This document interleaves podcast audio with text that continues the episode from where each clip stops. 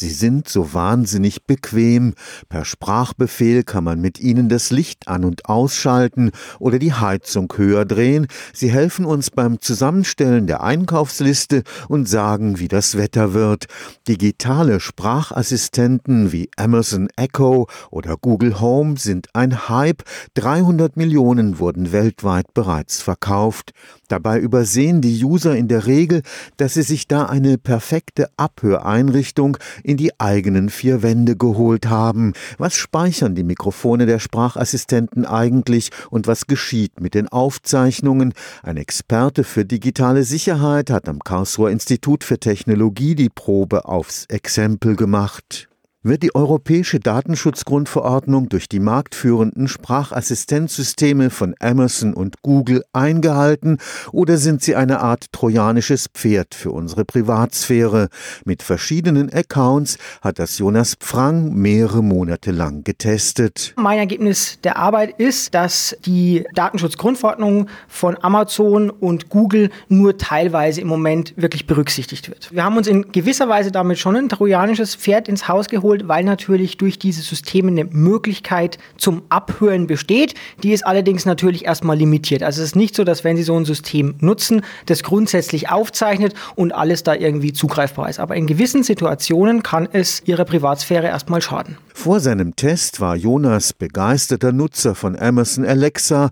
Heute ist er das nicht mehr. Das Prinzip der Datensparsamkeit werde von beiden Anbietern verletzt.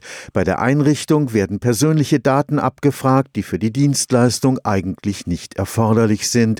Zudem werde der User systematisch überfordert. Als ich mir die Bedingungen angeguckt habe, denen man da zustimmt, habe ich einfach mal kalkuliert, okay, wie lange bräuchte man denn, um diese Bedingungen wirklich vollumfänglich zu lesen, um gegebenenfalls auch auf Risiken der Privatsphäre zu kommen. Und das Ergebnis war hier, dass man sowohl für die Erklärungen bei Google als auch für die Erklärungen bei Amazon circa 60 Minuten brauchen würde, um wirklich das vollumfänglich zu lesen. Ich habe Alexa damals eingerichtet in circa fünf Minuten Minuten. Ich habe die Bedingungen nicht durchgelesen. Ein Problem ist auch das Einschalten der Mikrofone durch ein Aktivierungswort. Ich habe zum Beispiel während meines Tests auch geschafft, Alexa mit dem Aktivierungswort Alexandrov zu triggern. Da sieht man einfach, dass diese Erkennung des Aktivierungswortes, die funktioniert meistens zuverlässig. Sie haben aber auch Fälle, wo die nicht hundertprozentig zuverlässig funktionieren. Und das sind in meinen Augen konkret die Fälle, die dann wirklich gefährlich sind. Da werden dann Daten an die Cloud des Anbieters übertragen, die sie gegebenenfalls nicht übertragen wollen. Nach Artikel 15 der Datenschutzgrundverordnung gibt es ein Recht auf Auskunft.